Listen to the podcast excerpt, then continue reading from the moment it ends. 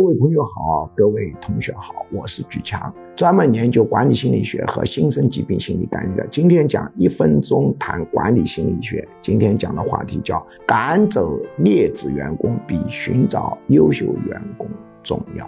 赶走劣质员工给你带来的好处，要大大超过你寻找优秀员工带来的好处。所以管理的重点。不仅要找优秀员工，而且更重要的是要赶走劣质员工。